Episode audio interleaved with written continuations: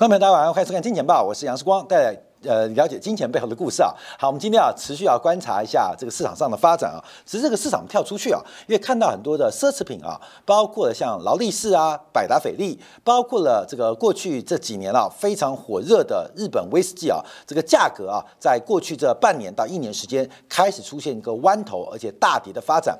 很多好朋友啊会想这个收藏手表啊，这个手表不仅彰显身份啊，彰显气质。那另外还有投资价值。可这个投资的神话是不是在二零二二年到二零二三年开始破灭？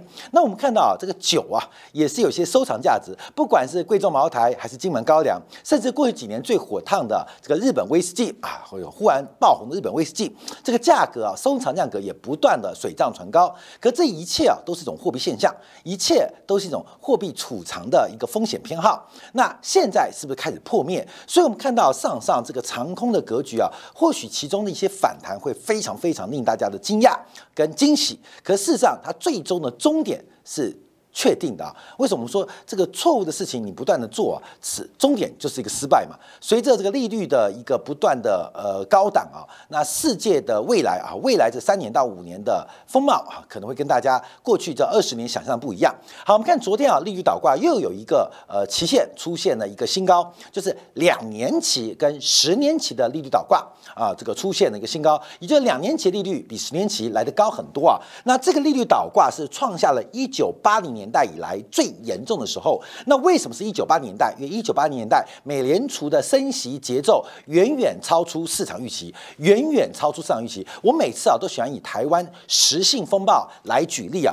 那这个台湾第一首富的国泰蔡家，就是在那个年代翻车的，就是在那个年代。破产的，所以为什么是一九八年代以来这个最严重一次啊？那我们要观察啊，这个利率倒挂的情况不断的加加重啊，加大，这我们特别要做一个分析的。好，等一下我会再讲一次啊。好，那么看一下，呃，美联储又有位官员出来作为鹰派的讲话。那现在美联储官员非常非常的辛苦啊，因为整个市场的预期跟交易的价格跟美联储出现了严重的矛盾甚至背离，所以包括我们看到相对鹰派的这个美联储李斯曼的分行主席。巴金啊，他今年没有投票权啊，今年没有投票权。可他他特别提到，在对抗通货膨胀问题当中，需要坚持到底，需要坚持到底。我们看最近啊，包括很多商品价格，特别是原油价格，哦呦，纽约轻原油似乎蠢蠢欲动，不断的想测试八十块的整数关卡。那等到去年上半年的高价三位数油价高价的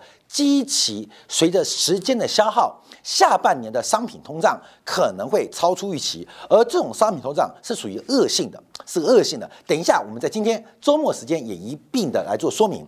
那他提到什么啊？通货膨胀虽然可能已经通过峰值，但仍然处于高位，这就是我们坚持到底的理由。好，我们看到之前啊，我提到有一个叫做蓝与湖的投资吧，这个财信集团出的这个呃讲呃由交易员的荷尔蒙。跟多巴胺的分泌啊，来这个分析交易员的动作啊，就是我们人的操作到底是用大脑决定，还是身体的一些激素做决定啊？譬如说，我们这个碰到了滚水会快速闪躲，我们冷的时候汗毛啊，这个身体的体毛会立起来。我们很多的判断其实并不是大脑做决定的哦，因为大脑虽然透过神经网络啊来进行一个指挥，会对于我们人的安全的风险，其实会。呃，远远不足，所以到底人是由身体的激素，呃，这个自然的这个生理反应做决定，还是由大脑的理性判断做决定？好，这就是交易员的一个性格。所以我们常看到这个多巴胺嘛，这个获利啊的对于我们这个赚钱的刺激，或是亏损发生的风险产生很大。好，我这边要开黄段子啊，因为为什么？因为交易员基本上都雄性激素比较强啊，这个雄性激素比较强，所以高潮。男生女生不一样，关没有？男生女不一样。现在美联储的高潮跟市场的高潮，一个是峰值，一个是高原啊。很多人知道我讲什么意思啊？所以到底通货膨胀会形成什么样的结果？那因为男生啊，男生一旦来到峰值，躺下就睡。可是女性的高潮基本上是一个平原，是一个高原化。那现在美联储他就要不断跟市场教育，你们不要。躺下就睡，这个不负责任的男人骗到我们的身体之后，马上就倒头就睡啊！可是市场就这种判断哦，市场认为整个通胀应该是这样，可是美联储认为的这个通胀的高潮是这样啊，是这样啊，不一样啊，是不一样。所以到底是哪一种通胀的形态？市场认为是峰值啊，是一个单峰的峰值，可是美联储认为是一个高原型。所以我们看到目前呢，这个美联储不断不断的在教他教大家健康教育啊，你们不要搞错，不要用你们这个呃男性的思维来判断啊市场上即将出现的一些。价格风风险跟变化啊，价格风险跟变化，所以要特别做观察哦。好，那我们回来看一下，因为啊这几天啊，在这个二月二号这个升息之后啊，这个很多官员开始讲话。昨天比较是呃高峰啊，因为不管是理事库克、纽约美联储还是明尼阿波里斯的分行主席啊，呃，昨天讲话的三位是今年有投票权的啊，他们都非常硬哦，不管是他什么样角度，都是认为利率要升到百分之五点一以上。啊，就是美联储还有至少两次升息空间，而升息完之后，升息完之后，过去这段时间大家都很疯狂啊，都很疯狂，就是认为是个单峰反转。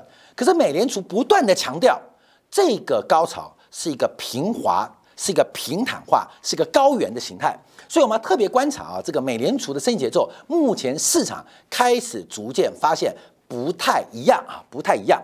好，那我们回来观察。导冠问题啊，这个导冠问题，这导冠问题啊，其实现在越来越复杂。我们这几天啊，用非常非常务实的角度跟大家来做分享。其实啊，货币市场，货币市场就是我们对于美元的这个拆借成本都在集中在这一块，不管是三个月还是六个月，这是我们过去啊，不管在商业的融资、呃信用状的呃呃开立哈，或是一些国际投资的拆借管。大概都是短端利率，都是短端利率。那我会提到，这是大家使用美元的成本，我们使用美国货币的成本。那美国向大家借钱的成本在这边啊，在这边啊，在这边，十年期，十年期。所以，我们昨天节目特别用一个非常务实、实务的操作，让大家了解到为什么美国在不断的吸干全球的财富。只要这个景况维持的越久。维持越久，未来全球买单的成本就会更大，就会更大。那美联储现在做的工作就是不断不断的顶高短端利率，为什么？这是大家用美国的货币成本，那就是美国的潜在收益。所以只要短端越高，而且长端越低，就会形成一种财富的转移。财富转移，所以这边是我们非美的成本，这边是美国的成本，这边是美国的收益，这是非美的收益，所以叫直利率倒挂。好，后面我们从金融层面当中叫观察哦，而这个倒挂开始逐步的侵蚀各项大类资产，还有各项。分类啊，细类啊，一些比较碎片性的资产都开始逐渐的发酵，所以要特别当心啊。好，我们这边有三条线，其实从这三条线啊，看到一个更特别的发展，一个是绿色线，是去年十二月三十号，那另外一个是今年的二月一号，就是美联储今年第一次加息，还有一个是截至昨天的直率曲线。好，这都倒挂，短端高，长端低啊，短端高，长端低。那我们从这个曲线的变化，我们要看到一些迹象。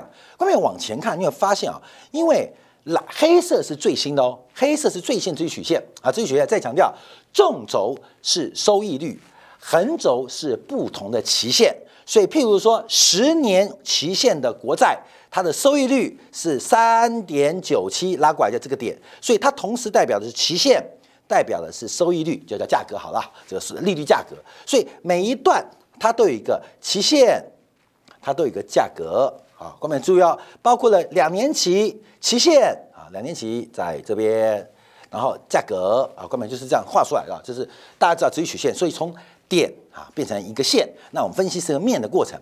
那你有没有注意到，因为最新的发展呢，黑色线跟绿色线什么关系啊？黑色线比绿色线低啊，倒挂问题很严重。重要是这边有死亡交叉哦，看没有？在这个拐点，这个拐点是一个斜率的转折点。假如我们在做很多计量啊、统计分析啊，常常就抓这个转折点嘛。因为在这边的变化，我们对比在二月份申请之后，现在到二月九号啊，最新的跟去年底有什么差别？我们都可以看到整个曲线继续下压，长端继续下压，长端继续下压，而短端继续顶高，短端继续顶高。那转折点发展就是两年到三年期。两年到三年期，在这边出现转折点。所以昨天呢，这个新闻就是两年跟十年期的国债利率倒挂，创下了一九八零年来以来最大，所有都在倒挂啊，看没有？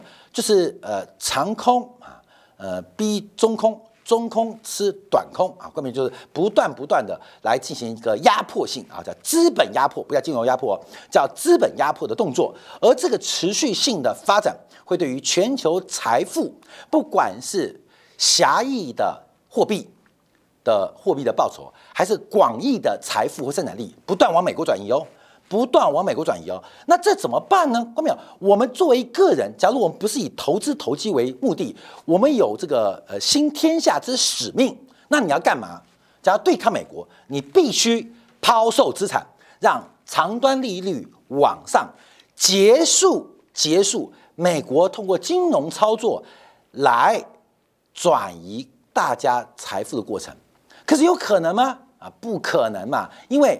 这个过程你怎么可能抛售你的资产嘛？为了完成国家使命，这是最大的慈善工作哦。看到没有？你现在假如美国，假如美国是坏人啊，美国以外都是好人，美国在霸凌我们，它是个霸权，我们要揭竿而起。那请你抛售你所有的资产啊，抛售会使得长端利率开始回升。所以我们常觉得很奇怪，你知道吗？为什么这个你像这个白起坑杀赵国啊，四十万人叫你入坑，叫你活埋。就活埋了，你怎么都不抵抗呢？你怎么都不抵抗吗？所以很特别啊。我们看到很多国家的警察跟军队，它的比例大概是五十比一、八十比一，甚至一百比一。所以事实上，要挑战一个你非常不满意的政权，你揭竿起义就好了。譬如像当年的红三军，你就冲进总统府，把陈水扁给抓起来，不就简单了吗？你讨厌马英九，你就冲进总统府，把马英九给抓起来就可以了。可为什么不做啊？这市场上人是一个社群动物，所以被控制力很强，所以个别的看见不会形成集体的结果啊。这个集体的结果，所以我们看到这个是个很现实的状况。那现在不仅大家不会抛售，还不断的买进，让这个倒挂越来越严重，倒挂越严重。所以，假如我们用金融会以全球美元割韭菜的逻辑来讲。美国现在不管是国防、外交、财政、货币部门，都让这个倒挂延续哦，都让它不断的延续哦，延续的越久越好。所以长端要发动俄乌战争不能结束，全球的衰退风险就会一直存在。短端不断的喊出鹰派升息的立场，让这个倒挂可以扩大。更重要是持续，好，这是我们特别跟大家做分享跟观察到。所以我们之前提到，其实每一次啊，每一次我们今天讲，每一次倒挂都有一个大型的美国竞争对手被收割，都有被收割，被收割。那这一次被收割的，观众朋友，反正你就自己填充啊，就是很明显的是一个收割过程。所以我们看到，不管是十年期的固定资产的无风险利率的定锚。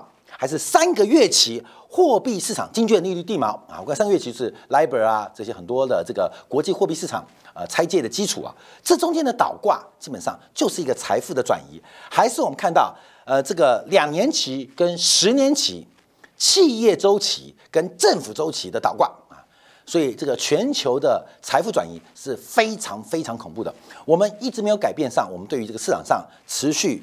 呃，非常非常保守跟看风险的看法，反弹就反弹嘛，看到没有？因为我昨天节目提到，我们认为这边会到这边，大家的想象是这样下来，可事实上我们看过程并不是这样，过程可能是这样啊，过程可能是这样，所以这个过程当中，大家注意自己的投资风险。自己的杠杆，那这个市场的变化，它就一定会往这个路去走。为什么呢？啊，为什么呢？我们现在看一下这个几个投资银行现在开始啊发现不对。先是啊，德意志银行德银啊，呃，热错啊，德银认为啊，这个美国遭遇任何的衰退都是有可能的，但也可能是短暂的。但愿通胀位于高位，美联储今年将不会降息啊，将不会降息。现有大型投资银行开始认为啊，这个降息的预期真的是这个嗯。痴人做梦啊，不可能降息啊，不可能降息。而这个不降息的动作，主要是配合美国财富转移跟善利转移的过程。好，那我们看一下，从历史上这个倒挂跟利率什么关系啊？倒挂跟利率什么关系？其实每一次升息都会引发倒挂，因为政府官方的利率它通常影响的是短端货币市场的流动性，而长端的利率变化，通常政府很难去进行短期或有效的影响，所以每一次升息就会倒挂嘛。没事就倒挂，好，观众们看一下倒挂的问题啊。这个过去几年我们要做比较，要大家了解自己多严重。因为从几次，你看这是美联储光利率哦，蓝色线哦，一升息，红色线讲的就是倒挂的问题啊。每一次一升息就倒挂嘛，每一次一升息就倒挂嘛，每一次一升息就倒挂嘛。每一次一升息就倒挂嘛，关门对不对？每一次一升息啊，一升息就倒挂嘛。那这次当然也不会再换。在二零一九年的一一五年到一六年，一升息就倒挂嘛，一升息就倒挂嘛。好，各位有问题在什么地方？到底从零升到百分之五，多还是少？它的紧缩的力量大还是小？其实我们看到利率，哎，从呃四 percent 到六 percent 多不多？不知道。从三 percent 到六 percent 多不多啊？这个看到绝对数字不知道啊。那最好的指标就是看倒挂的程度。所以这个倒挂创下一九八零年以来最大的程度，而这个程度，我不断的跟大家提醒到，以台湾市场为例，就让台湾首富破产。那现在这个过程呢，我们现在讲倒推哦，因为当时的一个升息从一九七七年开始，一九七八年开始，一直升到一九八一年，它进行四年的升息，四年升息。那在这个过程当中，哎呀，台湾的金融市场啊，股照炒，这个舞照跳啊，房照买啊，可是最后的结果就是满地鸡毛啊。满地鸡毛，也是在那个年代出现了一个非常重要的转变。很多企业的领先的呃代表的这个很多产业的领先企业啊，就退出了历史舞台。那很多本来相对保守的企业就开始要居历史舞台。我们讲成功例子好不好？亚东集团的徐旭东啊，那当然不是那时候不是徐旭，是徐有祥嘛。其实那个年代。有非常多台湾的大型集团从原来的第二、第三爬向了第一，也是个改变哦。所以这是一个时代的改变，时代转折。谁能看清这个事实，做出高度配合的有效？干嘛？就是广积粮，高筑墙，现金为王。你也只要熬过这个时间，后面你会发现。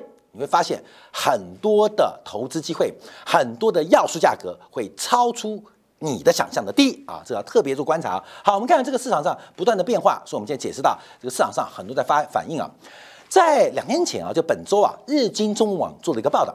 日本的日经中网报道，就日本的国产威士忌价格啊，呃，收购价格出现了大跌啊。他讲的是这个市场上，呃，就是已经卖出的酒啊，尤其年份可能五年、十年、二十年、三十年嘛，像什么贵州茅台啊，啊，九年代的，啊，像金门高粱啊，呃，八零年代的啊，这个价格大家知道都是水涨船高。过去几年，其实日本威士忌啊，这个炒作的或者被囤积或被抢购。是非常非常积极啊，所以过去几年啊，假如大家在酒界投资都知道，日本的威士忌价格是飙升的，是飙升的。你像很多英格兰的威士忌啊，这麦卡伦十八啊，这个从原来两千四百块一瓶啊，啊，据说啊，这个短短不到五年的时间，飙到两万多一瓶，涨十倍哦，啊，这威士忌价格，麦卡伦十八，那日本的威士忌也是一样啊，最近。这半年多价格出现了大跌，大跌，跌多少？以这个三七十二，这是作为一个代表，这流动性比较大的这个中国呃这个呃陈酒啊，三七十二，最近这半年啊，最近这半年啊，半年时间就跌掉了三成，跌的多不多？很多，但现在价格大变，看到没有？还在上面呢，还在上面，还在上面，所以我们要注意到这个价格的影响跟变化。开始出现松动，什么原因让日本威士忌的这个收购市场、二手市场出现了大跌？好，这只是一个商品，一个小商品，收藏类商品，呃的一个变化。好，另外看一下啊，这几天啊，就昨天呢，这个英国最大的劳力士的销售公司啊，股价暴跌，股价暴跌，一天跌掉十一 percent。那它跌为什么跌啊？但是营收表现不好，更重要是整个啊，它卖的是新表啊。整个相关的，不管是劳力士、Omega、百达翡丽，现在的销售价格还在涨，可是卖不掉，就是卖不掉。好，看到没有？它这个奢侈品的价格是越涨越高了，定价。可事实上，定价越定越高，卖不掉，就是卖不掉。这时光之前有一个长辈啊，这是在台湾啊做这个呃名表的总代理啊，总代理，他以前跟时光讲说，时光你要买这些表找我啊，找我。那也也是大家都知道他是做表的，这个表做表大哥。我跟你讲，这个表都很特别啊，因为找认识人买啊，可能五折六折就买到了，五折六折就买到，这是事实哦。关键只是你没有关系啊，你就去门市买。其实事实上讲，你认识人的话，这个价格就跟眼镜一样啊，暴利哈。我们知道最暴利的就眼镜嘛，眼镜的成本是售价的十分之一不到。像锅子啊，锅子的成本也是售价的十分之一不到，所以卖锅子卖眼镜大家知道是暴利嘛。那据我了解，他们商业模式就是一个眼镜的定价。它的成本是抓百分之八，就是八百块的成本就卖一万块，啊，八百块的是这样定价的哦，看没有？对，锅子是这样定价哦，他们并不是用售价决定哦，他们不是用消费者的需求决定哦，他们是用成本倒推售价，所以眼镜假如镜片是八百块，它一定是卖你一万，它是一定卖你一万，而这有很多原因啊，有机会我们再从经济学做分析啊，像锅子的成本，锅成本，假如是五百块的锅子成本的话，它一定是卖你五千，啊，至少五千。至少五千，它是用成本定价哦，所以呃，这个行业啊，这是有另外一个逻辑，经济学很多呃这个现象，为什么定价是用成本倒推定价？这是有经济学含义的，我们现在跟大家说分析啊。但这个问题就是在奢侈品当中也是一样。好，我们看到劳力士的零售商价格单日大跌啊，大跌，从高峰开始做拉回。那它的背景什么？看二手价格，这个呃有一个叫做 Subdeal 五十指数啊，就是把过去啊。这个全球呃，这个名表二手市场，其中交易量最大的五十只啊，五十只五十种啊，就交易量最大的五十种的名表，什么百达翡丽、劳力士啊，都在这个指数里面统计了一个价格指数啊，价格指数，整个高点是在去年的三月十五号，现在经过一年，整个这个呃奢手表啊，这个奢侈品的手表，现在这一年已经跌掉了三十三 percent。所以我们看到非常多的奢侈品，包括了从名酒、名表都在大跌。这个泡沫其实不断的出现裂缝，它一次跌掉也就算了，它是不断的出现裂缝。为什么说我们喜欢看到一次爆掉？因为出现裂缝的过程当中，你会看到很多内行人已经在疯狂的抛售，因为在讯息不对称的过程当中。很多就是手表的主力啊，或是这个威士忌的主力啊，他们可以透过泡沫破灭过程，不断的压低出货。假如说一次反映它的真实价值，那主力出了货，散户受伤也不重。可是，假如是这种慢慢跌法，一年跌三三 percent 这种跌法的话，基本上会对很多一般资讯不对称、买表、买钻、买酒的投资人非常不公平。啊，非常不公平。所以，我们看最近啊，其实钻石价格也跌得很重啊，都在跌啊。只是这个讯息，因为它并没有是一个非常透明的公开市场或竞价市场，它大部分是就是我们讲 OTC 啊，就是呃这个呃场外交易啊，场外交易，它并没有一个很集中的竞价撮合市场，所以讯息不对称的问题非常非常明显啊，非常非常明显。所以现在其实各大对资产都在破碎当中。所以这像什么？这像美国掌握了金融的知识。看的股市的潮起潮落，潮起潮落，反正我是卖救生圈的，你知道吗？潮起也卖，潮落也卖，最后你只剩下泳裤跟救生圈留在海滩，光屁股回家啊！所以这个潮起潮落就是吸引你来买泳衣、买救生圈的啊！最后钱给我了啊，救生衣啊，呃泳裤哈，救生圈还留在岸边啊，带回带嘛，带回啊这个诗意跟回忆嘛啊。带回诗意跟回忆嘛，所以我们看到这种叠法，其实就跟利率倒挂一样，它在慢慢慢慢的重新创造一个透过市场力量，透过知识跟资讯不对称的力量，在进行财富转移，这是很悲哀的事情啊。好，我们看一下，好，我们要调到这种。除此之外哦，更奇葩事情发生了。呃，摩根斯丹利啊发布了一个最新报告啊，最新报告分析了北美、亚洲、澳洲跟欧洲。总共十八个大城市的商办价格，商业地产价格啊，商办大价开始下跌喽，开始下跌了。好，根本就下跌其实都在跌嘛。这个摩根斯坦也开始发现啊，这个呃开始这个统计啊，在全球加息风暴当中，年涨十三年的商办开始做降温喽，开始做降温喽。那二零二二年啊，商业地产价格跌最凶的，就是一个是加州的呃圣荷西，还有纽约的曼哈顿。总共跌了七点二 percent 啊！我特别把曼哈顿给圈起来啊！